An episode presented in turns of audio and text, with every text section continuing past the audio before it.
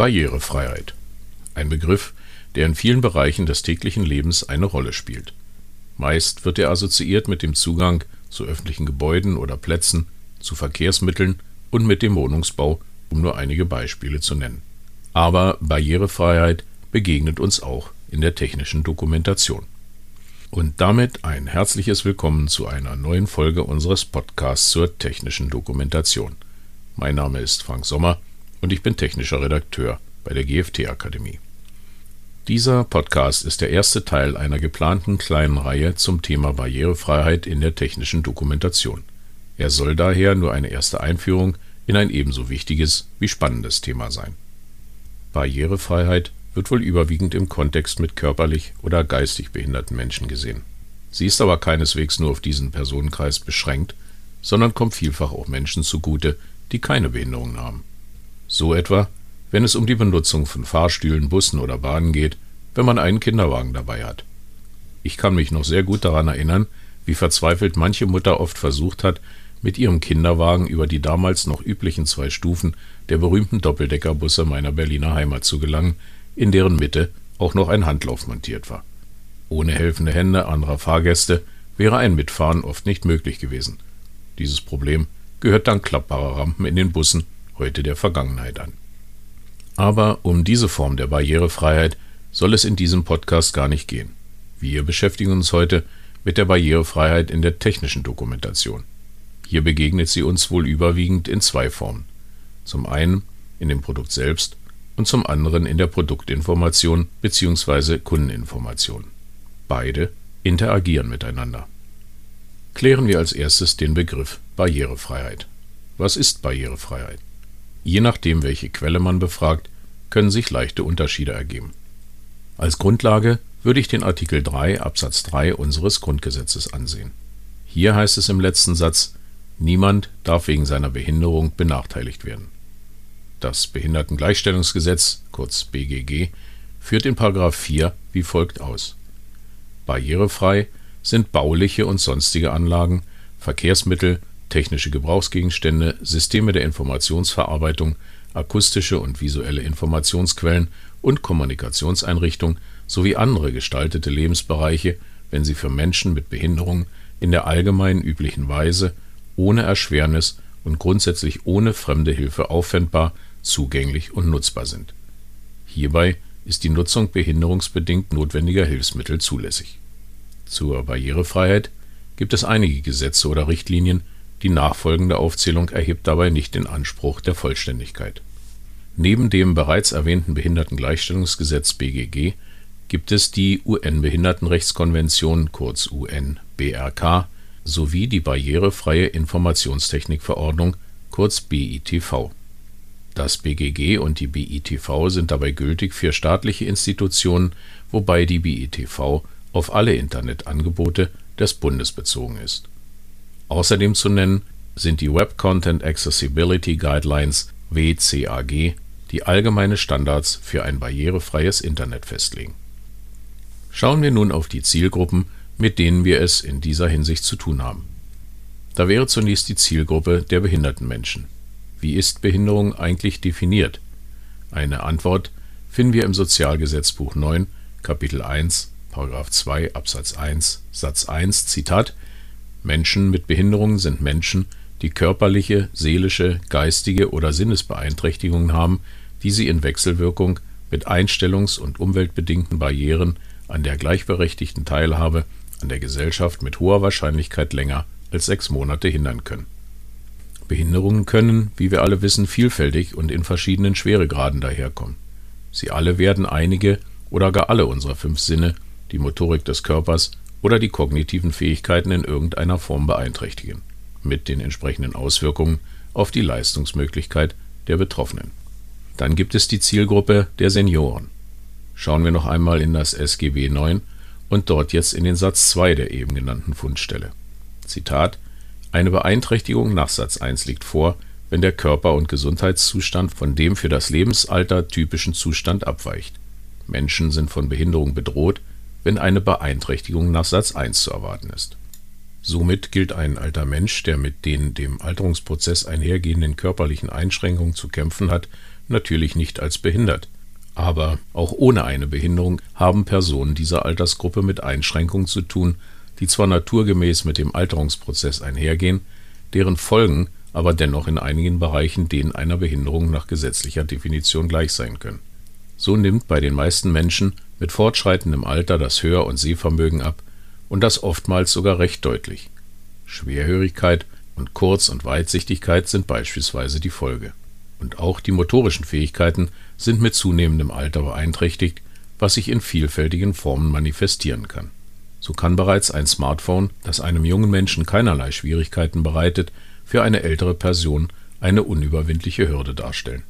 Die Bedienung des Gerätes ist erschwert, vielleicht sogar unmöglich, weil die Symbole nicht mehr erkannt werden oder die Soft-Tasten so klein sind, dass eine gezielte Anwahl nicht mehr möglich ist.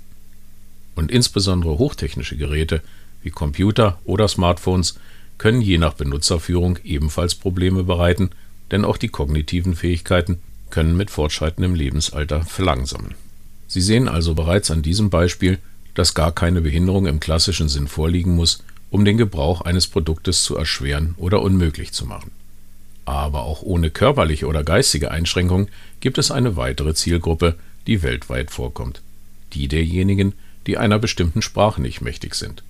So beinhalten beispielsweise in den USA viele Bedienungsanleitungen auch eine Übersetzung in lateinamerikanischem Spanisch, denn der Anteil von Menschen aus diesem Raum ist dort recht hoch.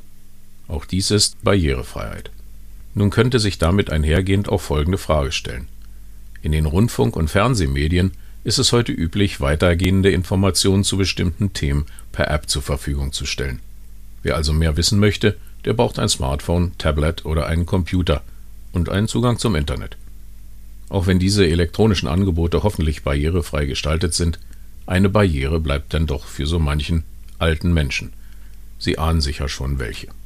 Und hier schlagen wir nun den Bogen zur technischen Dokumentation und betrachten zuerst einmal, wie wir unsere Informationsprodukte publizieren. Da wäre zum einen die klassische Printausgabe, dann käme das PDF-Dokument und dann die multimedialen, interaktiven und volldigitalen Formen, die im Webbrowser oder einem Player betrachtet werden müssen. Die Klassen der Augmented und Virtual Reality lassen wir mal außen vor, denn diese erscheinen mir aktuell in keiner Weise geeignete Kandidaten für Fragen in Sachen Barrierefreiheit zu sein. Was bedeutet Barrierefreiheit nun für unsere Informationsprodukte? Bei erster Betrachtung scheint es gar nicht mal erforderlich, sich mit der Barrierefreiheit auseinandersetzen zu müssen. Unsere Informationsprodukte müssen doch ohnehin so angelegt werden, dass die jeweilige Zielgruppe sie versteht. Und zum Verstehen gehört, dass die Informationen so dargestellt werden müssen, dass die Zielgruppe keine Schwierigkeiten hat, diese zu verinnerlichen. Dies ist normativ so gefordert, zum Beispiel mit der Forderung nach Verständlichkeit der Nutzungsinformationen in den sieben Prinzipien zur Sicherstellung der Informationsqualität. Siehe hierzu die DIN NIEC IEEE 82079-1. Und ein Informationsprodukt kann für die Zielgruppe nur dann verständlich sein, wenn die Zielgruppe die benötigten Informationen sicher daraus entnehmen kann. Ganz so einfach dürfen wir es uns nun aber nicht machen, doch leider bietet weder die Maschinenrichtlinie noch die DIN ISO 20607 oder die DIN ISO 12100 hier eine Hilfestellung. Der Begriff Barrierefreiheit kommt dort schlichtweg nicht vor. Lediglich in der 82079-1 finden wir drei geradezu minimalistische Erwähnungen dieses Begriffes, die aber auch nicht so recht weiterführen. In welchen Bereichen spielen barrierefreie Dokumente überhaupt eine Rolle? Meiner Meinung nach grundsätzlich erst einmal dort, wo das zu beschreibende Produkt selbst barrierefrei gestaltet ist wo also beispielsweise besonders große Bedientasten in einem Gerät vorhanden sind, damit Benutzer mit Sehschwierigkeiten es auch sicher bedienen können, sollte logischerweise auch das dazugehörige Informationsprodukt nicht aus einer Bleiwüste in 10-Punkt-Schrift bestehen. Dann könnte man, ganz vorsichtig und auch nur unter Vorbehalt gesprochen, den gewerblichen Bereich ausklammern. Geht es beispielsweise um Maschinen und Elektrowerkzeuge für Handwerker, wird man möglicherweise erst einmal davon ausgehen, dass Angehörige dieser Zielgruppe vermutlich keinen Bedarf an barrierefreien Dokumenten haben.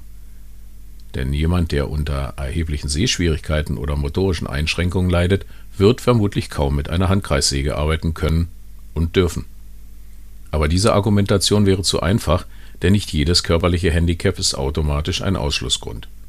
Während beispielsweise eine Farbsehstörung für eine Tätigkeit im Elektrobereich gefährlich sein kann, stellt sie möglicherweise für einen Tischler kein großes Problem dar. Daher sollte man auch für Informationsprodukte im gewerblichen Bereich generell daran denken, beispielsweise die Farbauswahl so zu gestalten, dass Menschen mit Farbsehstörung nicht benachteiligt werden. Und wie sieht es im Bereich des B2C-Segmentes aus?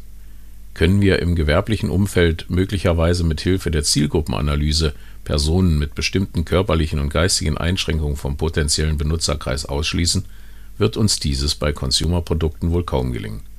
Wer schlussendlich den Handmixer XYZ erwirbt und benutzt, ist für uns nicht vorhersehbar. Was folgt nun aber für die technische Redaktion daraus?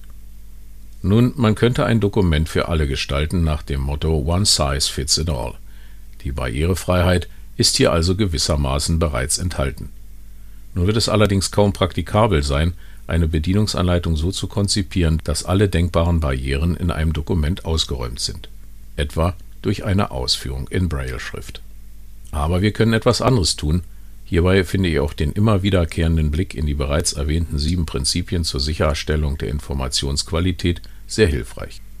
Achten wir doch einfach generell darauf, dass wir beispielsweise unsere Informationsprodukte möglichst optimal aufbauen. Das bedeutet nun nicht, dass wir gewisse normative Forderungen wie beispielsweise, dass das Sicherheitskapitel möglichst weit an den Anfang einer Bedienungsanleitung gerückt wird, außer Acht lassen, aber wir können mit Elementen wie einem bestmöglichen Layout, dem Einsatz von gut lesbaren Schrifttypen und Größen, einem zwar einfachen, aber nicht zu simplen Satzbau, einer durchdachten Terminologie unter weitgehendem Verzicht von Fremdwörtern und Fachausdrücken und einer für den jeweiligen Anwendungsfall optimal abgestimmten und leicht nachvollziehbaren Dokumentenstruktur bereits viele Stolperfallen ausmerzen. Ich erwähnte eben die Braille-Schrift, eine Schriftform, die speziell für stark sehbehinderte oder blinde Menschen entwickelt wurde. Sie ist aber nur eine Form der Hilfen für diejenigen, die ihre Umwelt kaum oder gar nicht mehr mit den Augen erfassen können. So lassen sich heute Informationsprodukte nicht nur in Braille, sondern beispielsweise auch als sogenannte Audio Guides erstellen, die eine Bedienungsanleitung hörbar machen. Diese Produkte müssen in der Regel aber separat zu einer Print- oder Online-Ausgabe erstellt werden. Dies ist jedoch bei konsequentem Einsatz eines Component Content Management Systems heute keine Hürde. Es gibt eine Vielzahl von Publikationen, die sich mit Fragen der Usability und Barrierefreiheit beschäftigen. Stellvertretend für sie sei beispielsweise auf den ETSI Guide EG 202116 aus dem Bereich Informations- und Kommunikationstechnologie verwiesen. Sein Titel lautet Human Factors Guidelines for ICT Products and Services Design for All. Und damit möchte ich diese Folge beschließen. In den kommenden Folgen werden wir etwas genauer beleuchten, wie sich Barrierefreiheit in der technischen Dokumentation sicherstellen lässt. Hierzu werde ich auch auf das weite Feld der digitalen Informationsprodukte eingehen. Halten wir also fest. Barrierefreiheit ist nichts, das ausschließlich behinderte Menschen, sondern durchaus jeden anderen betrifft. Bereits unter Beachtung der Normen und Richtlinien für die technische Dokumentation können wir viel dafür tun, unsere Informationsprodukte bereits in weiten Bereichen grundlegend barrierefrei zu gestalten. Und damit sind wir am Ende unserer heutigen Folge. Wenn Ihnen diese gefallen hat, dann lassen Sie uns doch ganz einfach ein Abo da. Klicken Sie hierzu auf die Schaltfläche Abonnieren unter dem Player-Bedienfeld, so verpassen Sie keine Folge. Vielen Dank fürs Zuhören und bleiben Sie der technischen Dokumentation gewogen. Ihr Frank Sommer.